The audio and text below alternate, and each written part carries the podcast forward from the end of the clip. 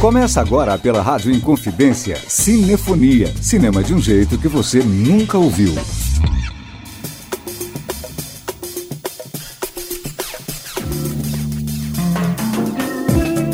Está no ar o Cinefonia, o seu programa de cinema aqui na Rádio Inconfidência. Eu sou o Renato Silveira e te faço companhia na próxima hora. Hoje o destaque é o filme Canção da Volta eu conversei com o diretor Gustavo Rosa de Moura e com Marina Persson, que faz o seu primeiro papel principal no cinema. Os dois são casados e falam sobre a experiência de trabalharem juntos e, inclusive, filmar no apartamento onde eles vivem. Você também conhece a carreira da atriz e produtora Ana Maria Nascimento e Silva no quadro Mulheres no Cinema, com Adilson Marcelino. E no quadro Perfil, Pedro Vieira relembra os principais trabalhos do ator Benedict Cumberbatch, em cartaz nos cinemas com Doutor Estranho, nova produção da Marvel, que é também tema da resenha de hoje.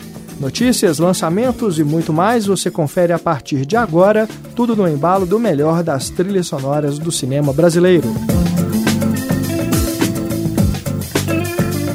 A gente começa ao som da banda Mombojó Adelaide, música de Marcelo Campelo e China. Ela está na trilha sonora do filme Proibido Proibir, dirigido por Jorge Duran em 2006, com Maria Flor, Caio Blá e Alexandre Rodrigues no elenco. O que eu entendo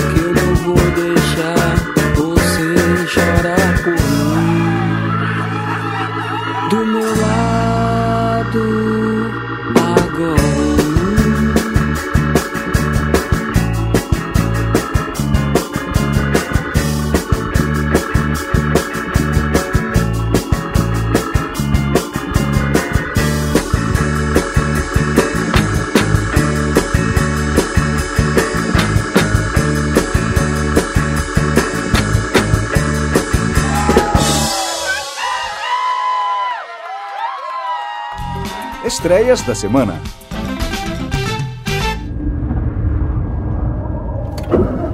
Já sair? Uhum. Onde é que a gente vai? Principal lançamento do cinema brasileiro esta semana, Canção da Volta gira em torno da crise que surge no casamento de Eduardo e Júlia, depois que ela passa por uma forte depressão.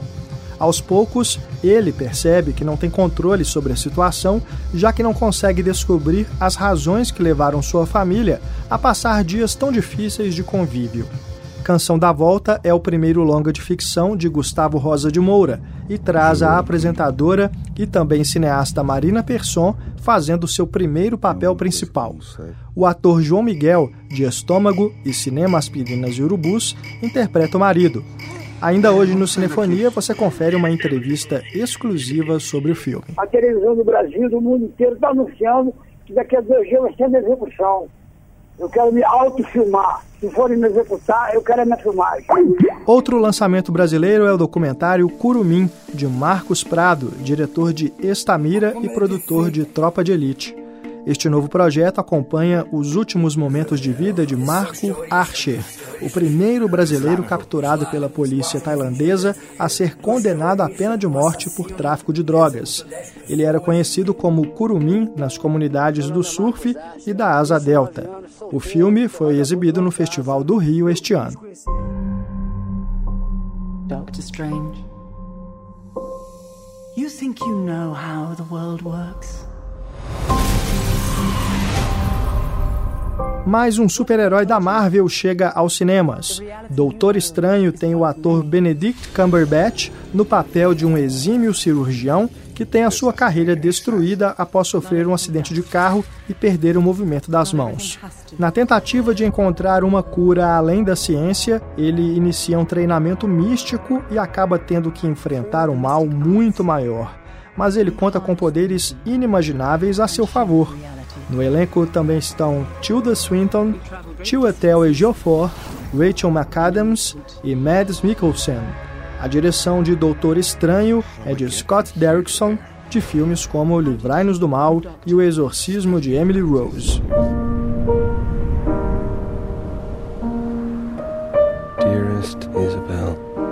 O casal da vida real Michael Fassbender e Alicia Vikander também vive um romance na tela em A Luz Entre Oceanos, adaptação do livro de M. L. Stedman.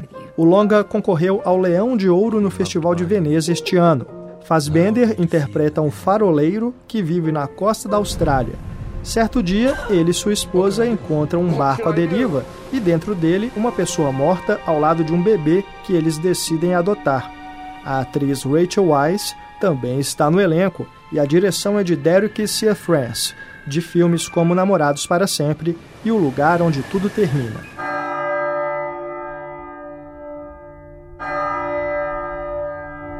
I see by your transcript that you're a remarkably gifted student. Situado em 1951 em Ohio, nos Estados Unidos, o drama Indignação é centrado em dois jovens recém-chegados à Universidade de Winesburg, vindos de origens e classes sociais distintas. Ele é o filho judeu de um açougueiro de Nova Jersey. Ela é filha de um ex-aluno da instituição. Os caminhos deles se cruzam quando o rapaz é vítima de preconceito dos colegas e o momento político do país está em turbulência devido à guerra coreana em andamento. Estrelado por Logan Lerman e Sarah Gadon, Indignação é dirigido por James Shamos, roteirista indicado ao Oscar por O Segredo de Brokeback Mountain. Attentat auf den Führer in München. Eine Bombe. Outro drama de época que entra em cartaz é 13 Minutos. A produção alemã se passa em 1939 e retrata a vida de George Elser, o homem que tentou matar Adolf Hitler.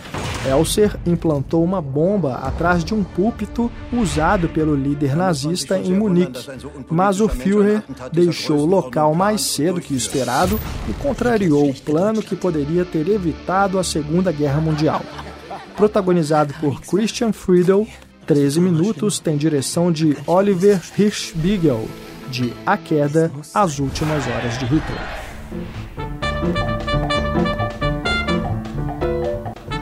La force de l'économie, c'est qu'elle arrive voilà, comme une vérité d'évidence, comme une neutralité. Por fim, temos o documentário Tio Bernard, uma antilição de economia, que foi realizado a partir de uma entrevista com Bernard Marie, economista francês de ideias pouco ortodoxas, morto no atentado ao semanário Charlie Hebdo em janeiro de 2015 em Paris. No filme, Marie desmistifica a abordagem econômica do capital e da grande mídia a partir de um discurso dissidente e afiado. O filme entra em cartaz no Cine 104 em Belo Horizonte. A direção é de Richard Brulet. Or, si on regarde la vérité et l'histoire, on voit que les moments rarissimes où le capital a été un petit peu muselé. Para ver na TV. Grande destaque do cinema brasileiro este ano, o filme Aquários já pode ser visto em casa. Depois de levar quase 300 mil espectadores aos cinemas, o longa dirigido por Kleber Mendonça Filho está disponível para locação nos serviços de vídeo on demand iTunes, NetNow e Google Play. Em Aquários, Sônia Braga interpreta uma jornalista cultural aposentada que mora em um antigo edifício no litoral de Recife. Uma construtora quer derrubar o prédio para construir um mega condomínio, mas a moradora resiste com todas as forças para continuar vivendo no lugar onde construiu a sua vida e os seus laços afetivos. Um dos destaques do filme é a trilha sonora, então agora a gente escuta uma das canções que tocam logo no início de Aquários. Toda Menina Baiana, de Gilberto Gil. Toda menina baiana tem um santo que Deus dá. Toda menina baiana tem encanto que Deus dá.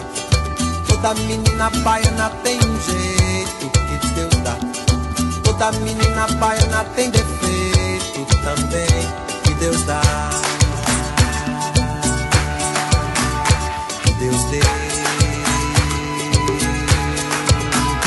Que Deus dá. Que Deus entendeu de dar a primazia. O vento a primeira mão na Bahia. Primeira missa, primeiro índio abatido também. Deus deu. Deus entendeu de dar toda a magia. O bem pro mal, primeiro chão na Bahia. Primeiro carnaval, primeiro pelourinho também. Que Deus deu. Ah, ah.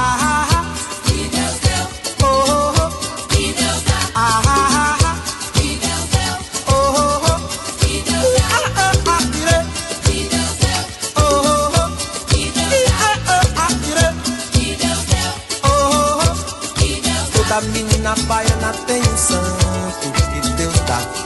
Toda menina baiana tem encanto que Deus dá. Toda menina baiana tem um jeito que Deus dá. Toda menina baiana tem defeito também que Deus dá. Que Deus deu.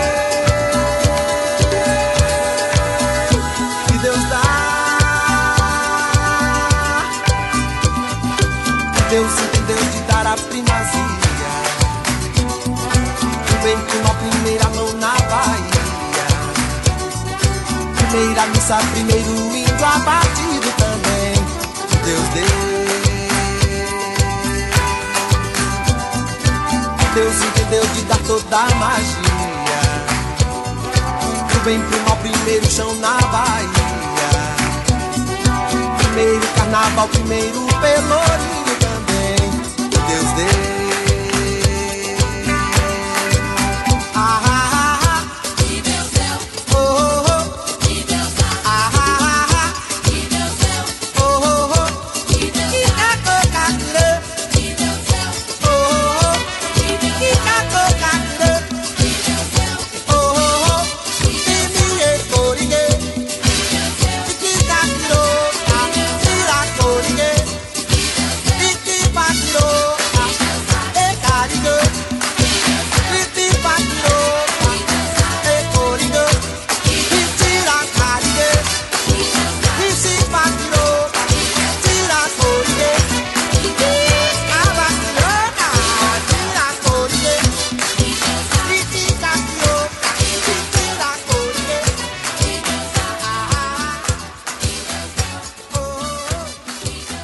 Vamos para um rápido intervalo e na volta tem notícias e muito mais. Fica aí, a gente já volta.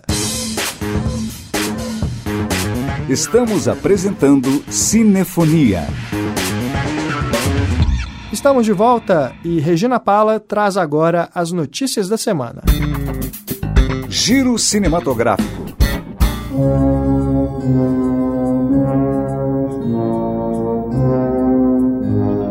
Bastasse ser um novo festival voltado para o cinema de terror, o Overlook Film Festival decidiu ir além no quesito local inusitado.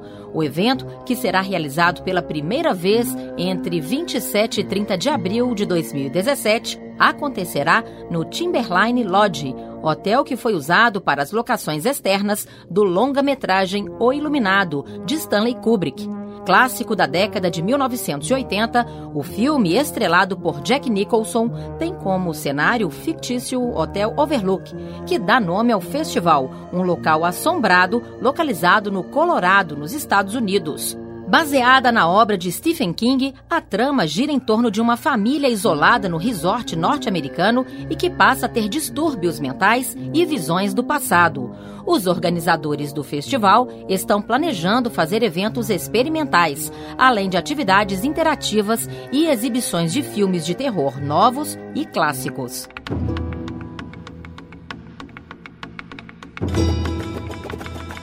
Coração Valente é um dos filmes mais memoráveis do cinema, tanto que levou cinco estatuetas do Oscar para casa. Oficialmente, o longa foi lançado com 2 horas e 45 minutos. Entretanto, o astro Mel Gibson revelou que há cerca de uma hora de filmagens inéditas. Gibson afirmou que foi o estúdio que sugeriu o corte de algumas cenas. No entanto, ele ainda não sabe se haverá uma versão estendida no futuro, talvez lançada em DVD ou Blu-ray. Na trama, após o assassinato da amada, o escocês William Wallace, papel de Mel Gibson, resolve reunir o seu povo e lutar contra os abusos cometidos pelos ingleses. Mesmo com poucos homens em seu exército, ele lidera as batalhas com muita inteligência e estratégia. A produção teve 10 indicações ao Oscar em 1995, vencendo em categorias como Melhor Fotografia, Melhor Filme e Melhor Direção.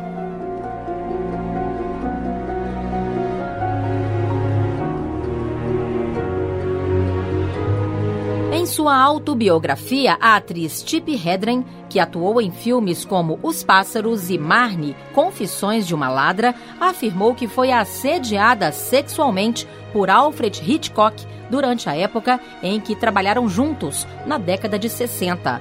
Essa não é a primeira vez que ela fala sobre as investidas do diretor. Em 2012, ela revelou que Hitchcock nutria uma obsessão por ela e até teria usado pássaros reais durante uma cena em que ela era atacada pelas aves como forma de puni-la depois de um fora. Agora, em Tip, a memoir, ela revela detalhes das agressões, como quando Hitchcock tentou beijá-la à força quando os dois estavam em uma limusine. Segundo a atriz, ele era sexual perverso e feio, e ela não disse nada na época para não atrapalhar a carreira dela, já que esse assunto não era muito comentado. O designer que criou o logotipo e todo o conceito por trás da lanchonete Los Pollos Hermanos da série Breaking Bad quer processar a Sony por quebra de direitos. Humberto Puentes afirma que a empresa continua a usar e negociar o logotipo que ele criou sem sua permissão e afirma que ele permitiu o uso da arte apenas no seriado e não em produtos de merchandising. Ele afirma que só tomou conhecimento do uso da logo em produtos como camisetas e outros itens em outubro de 2015, já que vive em um local remoto no México. Na série, a rede de fast food Los Pollos Hermanos escondia o negócio ilegal de Gus Fring, interpretado pelo ator Giancarlo Espósito. Obrigado, Regina. A gente escuta agora Alceu Valença, Solidão, música dele que está na trilha sonora do drama Pátria Amada, de 1985, estrelado por Débora Bloch e dirigido por Tizuka Yamazaki o próprio Alceu Valença também faz uma participação especial no filme.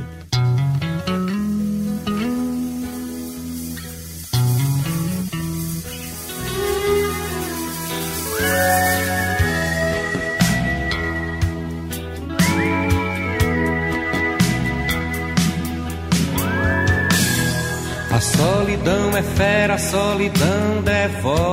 É amiga das horas, prima irmã do tempo. E faz nossos relógios caminharem lentos, causando um descompasso no meu coração. A solidão é fera, a solidão devora. É amiga das horas, prima irmã do tempo. E faz nossos relógios caminharem lentos, causando um descompasso no meu coração. Solidão, a solidão é fera. É amiga das horas é prima irmã do tempo e faz nossos relógios caminharem lentos, causando um descompasso no meu coração. A solidão dos astros, a solidão da lua, a solidão da noite a solidão da rua.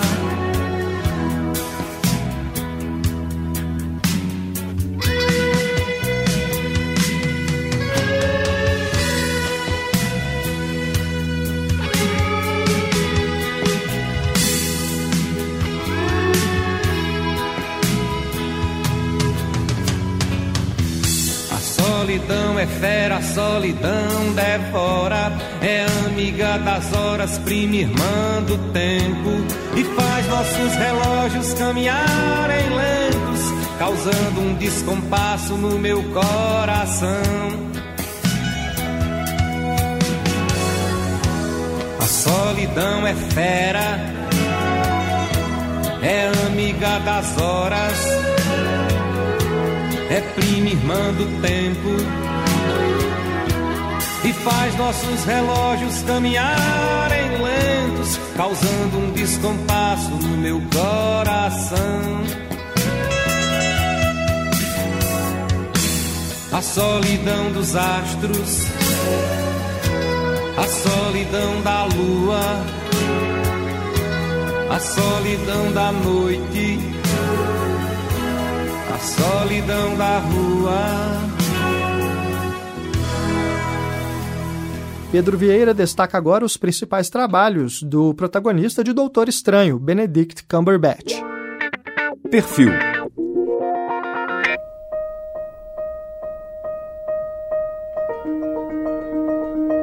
Benedict Cumberbatch nasceu em Londres no dia 19 de julho de 1976. Filho de atores, foi enviado pelos pais para um dos colégios mais famosos do Reino Unido, na esperança que ele escolhesse seguir uma área diferente da deles, mas acabou se destacando mesmo foi no grupo de teatro da escola.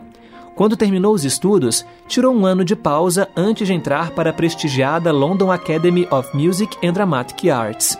Em 2006, Benedict interpretou o papel de William Pitt, o novo, em Jornada pela Liberdade. O filme contava a história da luta política para eliminar o comércio de escravos no Império Britânico no início do século XIX. O papel lhe valeu uma indicação de artista revelação no London Film Critics Circle. Um ano depois, fez papéis secundários em Desejo e Reparação e A Outra. Em 2009, interpretou o papel de Joseph Hooker, o amigo de Charles Darwin no filme Criação.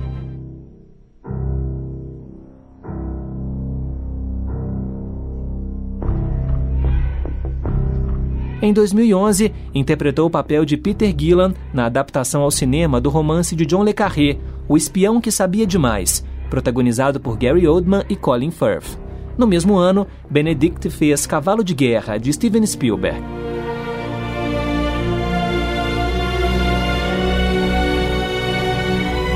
Em 2012, ele terminou o trabalho na trilogia de filmes baseados no livro de J.R.R. Tolkien, O Hobbit, realizada por Peter Jackson, onde fez a voz e a representação capturada por computador do dragão Smaug e também do Necromante.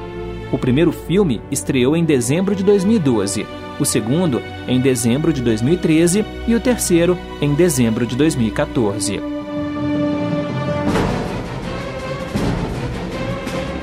Em 2013, o ator fez o papel do vilão no filme Star Trek Além da Escuridão, de J.J. Abrams.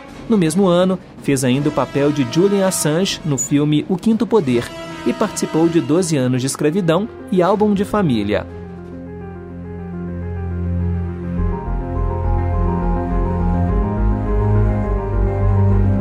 Em Em 2014, dublou a animação Pinguins de Madagascar.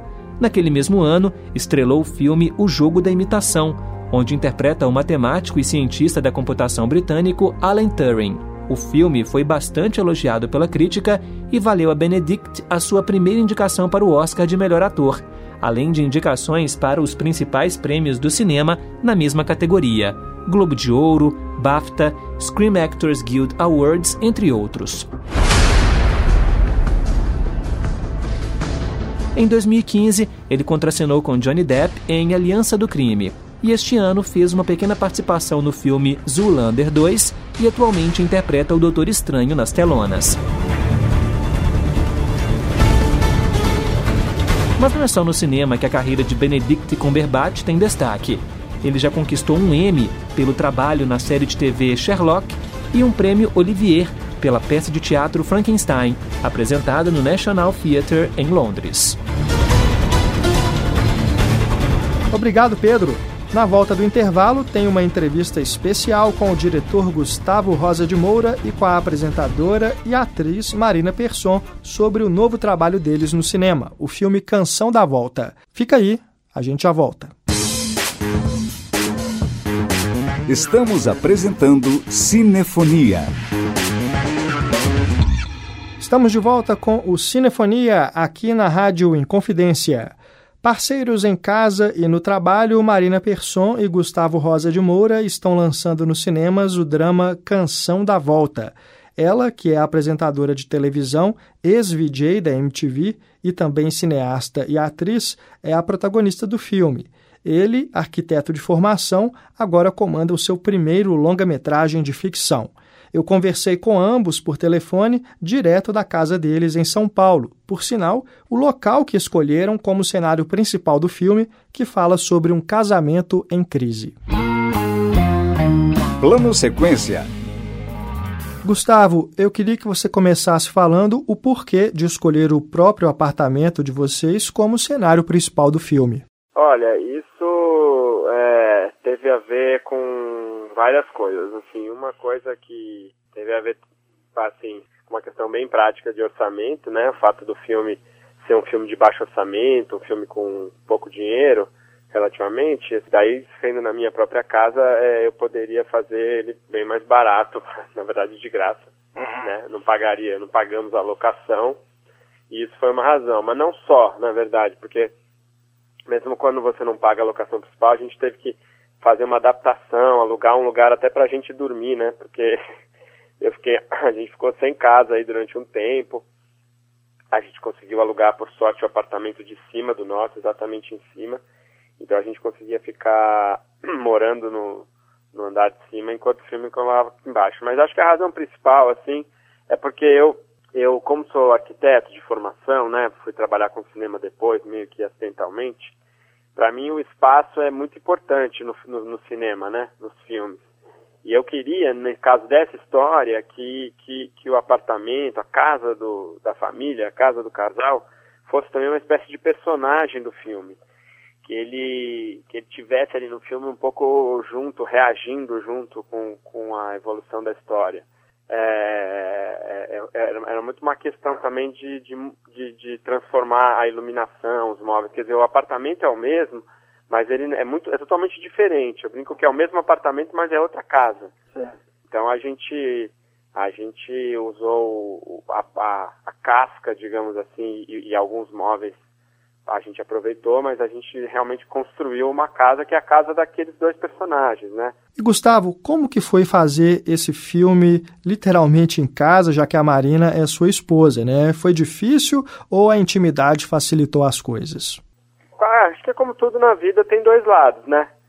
É, eu acho que tem o lado que facilita e o lado que, que eu acho ótimo, e tem o lado também perigoso, o lado que pode ser ruim eu falo sempre que me perguntam isso, eu sempre falo também que a gente, é, acho que a gente se beneficiou muito da, da intimidade, acho que a gente pode confiar muito um no outro, pode fazer uma, pode criar uma, uma cumplicidade muito grande, assim, na, na hora de, de fazer o filme, porque mal ou bem era a minha, a minha estreia na ficção, né, meu primeiro filme de ficção, para ela também era a primeira protagonista, né, primeiro personagem, assim, é, complexo que ela ia fazer mesmo no cinema. Então era a primeira vez, né? Nós dois e um precisava muito do outro, né?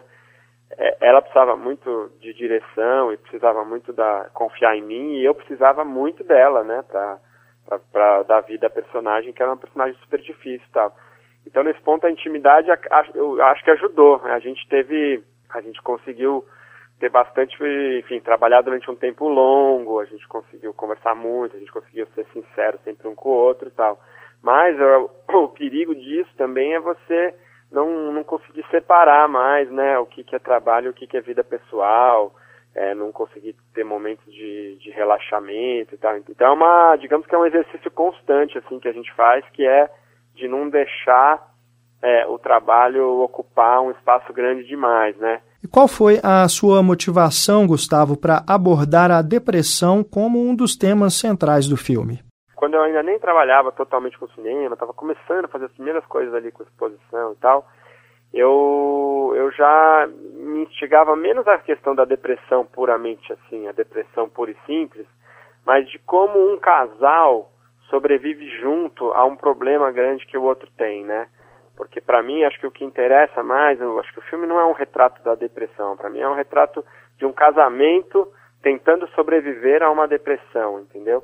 Ou seja, é, é, um- é- é- é a depressão dentro de um relacionamento. E não só a depressão, porque acho que a depressão é a faceta primeira que se apresenta, né? Que é, digamos, a, a questão dela, mas tem também as questões dele que vão aparecendo aos poucos, que você a princípio não enxerga, mas ele mesmo não enxerga também, mas vão aparecendo aos poucos, que é justamente a questão também que a gente vive hoje da, dessa obsessão por controlar as coisas, por querer saber de tudo, ter dificuldade de aceitar as coisas como elas são, sem, necessariamente, sem que necessariamente a gente compreenda o que elas são, né? Eu acho que o filme é isso, é, é parte da depressão dela, mas a partir do momento ele fica tão, ele fica tão encafifado de para tentar entender por que que ela é assim, por que que ela fica mal, qual o motivo dela fazer isso ou aquilo, o que que ela faz quando ela não está perto. Ele vai ficando tão tomado por isso, tão obcecado por isso, que ao final das contas ele se perde, ele ele ele começa a ficar paranoico, ele começa a enlouquecer em certa medida, né? E aí você vê um pouco é, o outro lado dessa face dentro do relacionamento também, que e eles se gostam apesar disso, né? É, é óbvio que ele gosta dela e, e- e ela gosta dele, mesmo eles sendo tão diferentes, quase opostos. Eu também conversei com a Marina Persson, que falou um pouco sobre como foi essa questão da intimidade, de trabalhar com o próprio marido, que é o diretor do filme, e filmar dentro de casa. na verdade, mais facilitou do que dificultou, né? Porque hum, o fato da gente, da gente ter intimidade, é, primeiro que você corta algumas etapas, né? É, segundo que, né, assim, digo, de cerimônia e tudo mais, o que também pode atrapalhar, mas a gente acho que conseguiu é, equilibrar bem as coisas, de, de manter, conseguir manter, usar o que a gente tinha de intimidade a nosso favor, quer dizer, a gente podia ser muito sincero um com o outro, quer dizer, dizer as coisas que pensa ou que acha, sem precisar né, ficar dando mil voltas e tal. E por outro lado, muitas vezes a gente sentia que tipo aquela falta de cerimônia também é, podia atrapalhar, mas não, não é, é, é isso, não, essa não foi o não foi o que dominou. Para mim particularmente o que me, me ajudou muito foi porque eu tinha cenas muito muito delicadas, né? Tinha cenas de eh, sei lá, primeiro de muita entrega, de de choro, de né, estados que você fica assim muito é, é, emocionalmente exposto e fisicamente exposto também, né? Tem cena de nudez, tem cena de sexo. E aí o fato do Gustavo estar ali do lado para mim, para me falar, não, vai, vai, assim, isso me ajudou. Então, quer dizer, a pessoa que podia ficar incomodada com isso, tá aqui do meu lado, me falando para fazer, né? Isso me ajudou pra caramba também. E já que você falou nisso, Marina, eu queria saber como é que foi contracenar com o João Miguel, que é um ator experiente. Eu imagino que ele deve ter te ajudado bastante, né? Demais. Quando você tem um ator bom, o nível todo sobe, né? E o João, de fato, eu, eu brinco que ele era o nosso ator alfa. Ele era o cara que dava é, é, por tudo, né? Pelo peso do personagem, pela experiência que ele tem, pela, pela, pela carga que ele tem emo- emocional e, e o carisma dele, né? Ele é um ator alfa, digamos assim. O João ele está sempre no centro da, da- das atenções, das energias e tudo mais. E ele é um cara que ele consegue unir muita técnica com uma, uma intuição e uma explosão que vem do momento assim que é surpreendente. E ele e, e comigo especialmente ele teve uma, uma generosidade assim, de teve isso é porque é, por ele ser já muito experiente ele chegava no estado nas cenas muito rapidamente. E eu às vezes precisava de mais um ensaio, de mais um take, de mais uma, né, mais uma vez, e ele falava assim, é isso aí, vamos lá. Né, não tem problema, a gente vai de novo, a gente até a gente encontrar esse lugar. E então assim, em nenhum momento, sabe essa coisa do ator que fica sei lá, não sei se tem ator que é assim, mas assim, ele podia estar preocupado só com ele mesmo, né? Mas não, a cena era importante. A interação entre os dois personagens era importante. E ele super me apoiou. Marina, eu queria que você me falasse também como que foi construir essa personagem tão complexa, né, de tantas camadas, para um filme que é narrado do ponto de vista masculino, um filme que foi escrito por dois homens. Você teve autonomia para mudar a forma como essa personagem foi escrita? Ah, como eu participei, desde o começo eu estava envolvida, né? Assim, a gente, aqui em casa a gente tem muito, a gente tem essa, digamos, cumplicidade criativa muito forte, né? Então ele lê, o Gustavo lê meus roteiros, eu leio os dele, a gente está sempre discutindo. Então, é, sempre, sempre falei, eu não sei nem te dizer o que, porque é tão orgânico isso aqui em casa. Eu não, não queria contar, sei lá, uma coisa específica do roteiro, mas é isso, eu estava presente desde o começo. Então eu li a primeira versão, a segunda versão, a terceira versão e, e é isso, dando a minha contribuição ali no momento, né? Agora, ele é engraçado, eu, eu, apesar dele ter sido escrito por dois homens, é, e, ele, e, e ele ter como protagonista um, um homem também, ser, ser um- eu, não, eu, eu vejo muito do feminino no filme. Eu vejo é, a, a figura da mulher, na verdade, ela, ela, ela ocupa um lugar muito central ali, né? Na verdade, o, o, que acontece? Você pode ver do ponto de vista tanto de um quanto do outro, mas você, você pode ver, tam- ah, não do ponto de vista da mulher, mas assim, o filme está todo eh, em função daquela mulher. né? Quer dizer, o protagonista, tudo que ele faz, na verdade, eh, gira em torno daquela mulher, da, da, enfim, da condição daquela mulher, do que aquela mulher causa nele, da neurose que ele tem em relação a ela, da vontade que ele tem de desvendar essa mulher que é um enigma para ele, né? Então, essa mulher ela é muito central, essa figura feminina, né? E para a gente finalizar, a parte musical do filme teve o dedo da Marina? Ah, eu sempre dou pitaco, né? Mas a única música que eu tive alguma influência foi a última, Ah, que, é, que é o Caetano. Maravilhoso. A outra já tá, já, as outras quando, não, não foi sugestão minha não, mas eu gostei. Ela é... são Escolhas músicas- ótimas. Mas assim, até chegar naquela música do Caetano, a gente passou por várias, viu? Uhum. Até É. o- tinha uma que era, que era uma música que.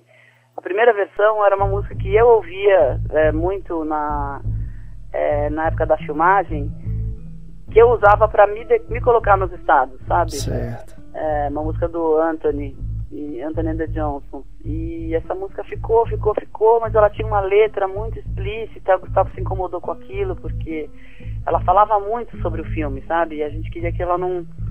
A música fosse um pouco mais sutil. Uhum. E, e aí acabou ficando do Caetano. Então vamos ouvir agora a música de Caetano Veloso, Mora na Filosofia, que pode ser ouvida nos créditos finais de Canção da Volta.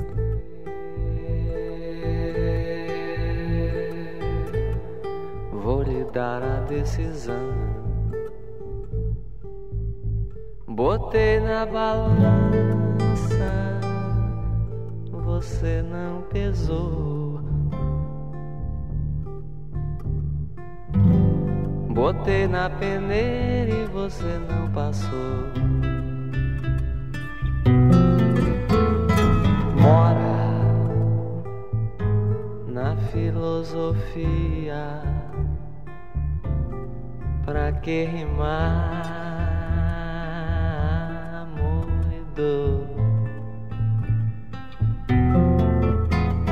Mora na filosofia. Pra que rimar, amor e dor? Se seu corpo ficasse marcado por lábios ou mãos carinhosas.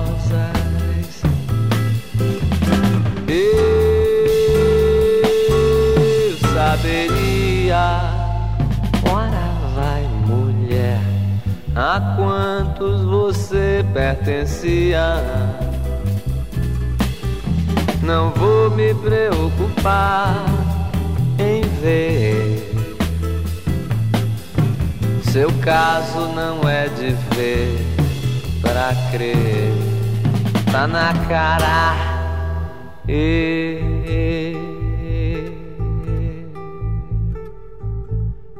vou lhe dar a decisão. Botei na balança você não pesou. Botei na peneira, você não passou. Mora na filosofia, pra que rimar amor e dor? Mora na filosofia. Pra que rimar amor e dor? Se seu corpo ficasse marcado por lábios ou mãos carinhosas. Eu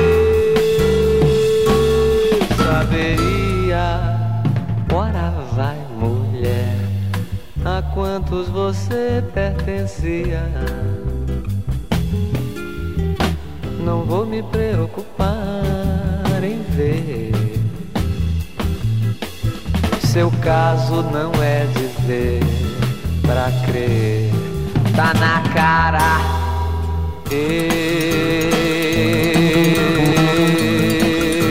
Eu vou lhe dar a decisão. Botei na balança e você não pesou. Botei na peneira e você não passou.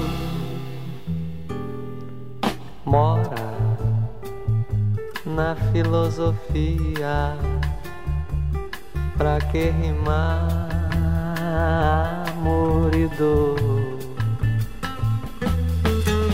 Mora na filosofia pra que rimar amor e dor? Mora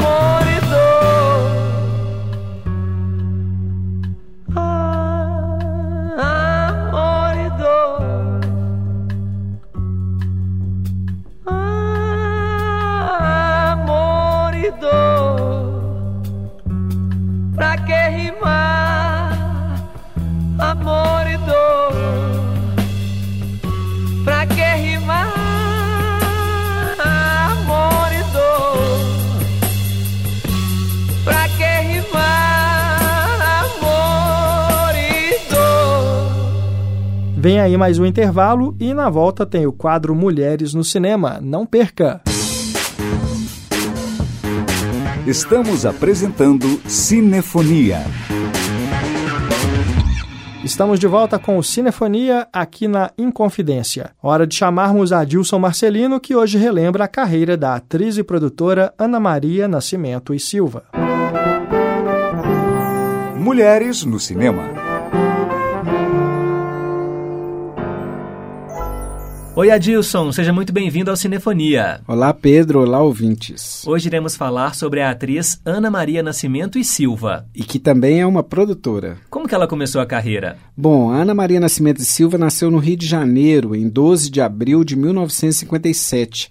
Ela, inclusive, é filha do ex-presidente da distribuidora Fox no Brasil, o grego Charilaus Anastasiade. Trava a língua, hein? Exatamente. ela teve é, toda uma preparação artística ali, porque primeiro ela passa pelo tablado da Maria Clara Machado, né, que é um espaço importante aí no teatro, e teve algumas peças infantis aí no currículo. Mas ela acaba estreando para o grande público em novelas e também no cinema já na década de 1970. Sua primeira novela, inclusive, é Nina, do grande autor Walter Jorge Durst, em 1977. A carreira na TV é expressiva. É, ela tem alguns bons trabalhos aí na telinha, entre novelas e minisséries, que vai desde a década de 1980 a 90. A gente pode citar, por exemplo, Salvador da Pátria, que é uma novela de 1989. E ela também trabalha em vários programas humorísticos. E nos anos 1990, comanda também um programa de entrevista chamado Deles. E no cinema? Bom, a Ana Maria estreia no cinema marcando presença constante na década de 1970.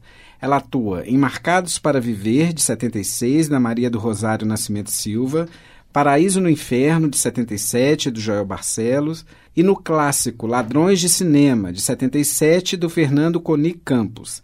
A gente pode citar também A Força de Xangô, também de 77, de Iberê Cavalcante, e Os Trombadinhas, de 79, do Anselmo Duarte. Ela também atua no cinema popular. Sim, faz muito sucesso, inclusive na Boca do Lixo. Né? A gente pode falar de um momento muito especial que é o sucesso, Arrasa Quarteirão da Boca do Lixo, bem dotado, O Homem de Itu, dirigido pelo José Miziara. E ela é uma dessas mulheres ali às voltas com o personagem do Nuno Leão Maia. Nesse universo, a gente pode citar outros, como Desejo Violento, de 78, do Roberto Mauro, A Força do Sexo, do mesmo ano, do Sérgio Toledo, e A Mulher Sensual, de 81, dirigido pelo Antônio Calmon. Agora, Adilson, é na década de 80 que ela vai ter um encontro decisivo. Que encontro foi esse? Foi com o grande cineasta e saudoso cineasta Paulo César Sarraceni, que foi um dos criadores ali do cinema novo, ao lado do Glauber Rocha, do Cacá Diegues e tantos outros. E a Ana Maria Nascimento Silva não só vai atuar nos filmes do Paulo César Sarraceni, como vai se casar com ele e vão aí ter uma carreira importante. E o primeiro filme em que ela atua como protagonista é Ao Sul do Meu Corpo, que é uma adaptação do conto do Paulo Emílio Salles Gomes. E inclusive aumenta aí o raio de atuação dela. É, porque ela vai ter uma presença fundamental aí nesse momento aí, nesse novo momento, a partir daí na carreira do Sarraceni, porque ela vai também, além de atriz, é, trabalhar como produtora. Ela atua, por exemplo, nesse período, no filme Natal da Portela, que é de 88, e aí, além de atuar, ela também assina a produção e dá sequência a essa parceria. E aí a gente está falando de filmes como Viajante, que é um filme belíssimo de 1999, o documentário Banda de Ipanema, Folia de Albino, de 2003, e o último trabalho do cineasta, que também é outro grande filme, que é O Gerente, de 2011, que ela produz e protagoniza.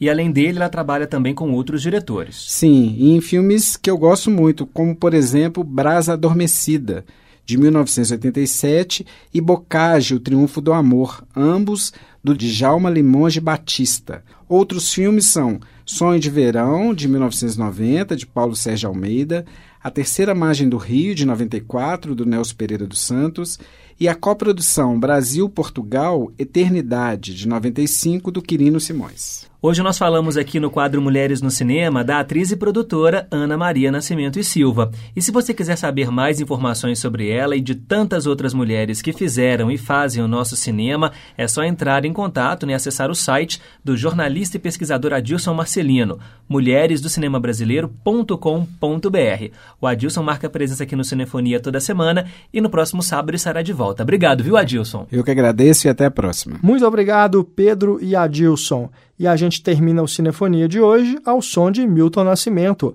A Terceira Margem do Rio, música de Milton e de Caetano Veloso, trilha sonora de A Terceira Margem do Rio, filme de Nelson Pereira dos Santos.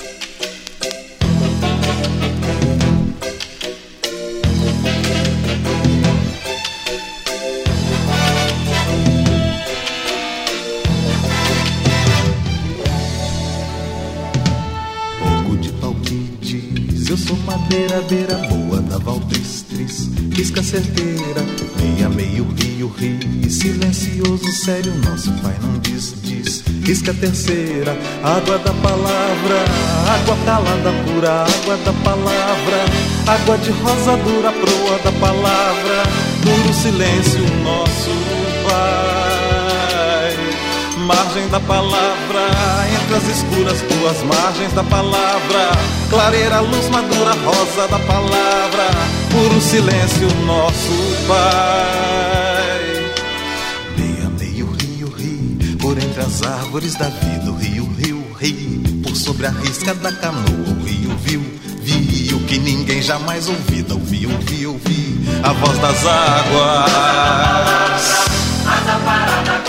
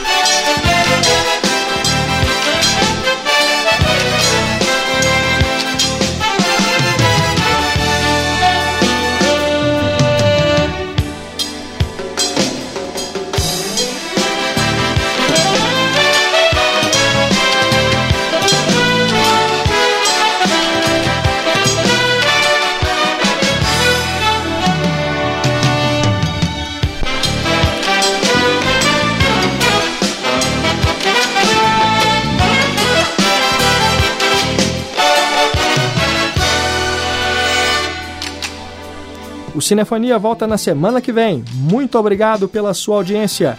Nos trabalhos técnicos, Celso Júnior, produção Pedro Vieira, redação e apresentação Renato Silveira. Acompanhe o Cinefonia também na internet. Acesse www.facebook.com barra programa Cinefonia e curta a nossa página. Um grande abraço e até a próxima! A Rádio Inconfidência apresentou Cinefonia. Cinema de um jeito que você nunca ouviu.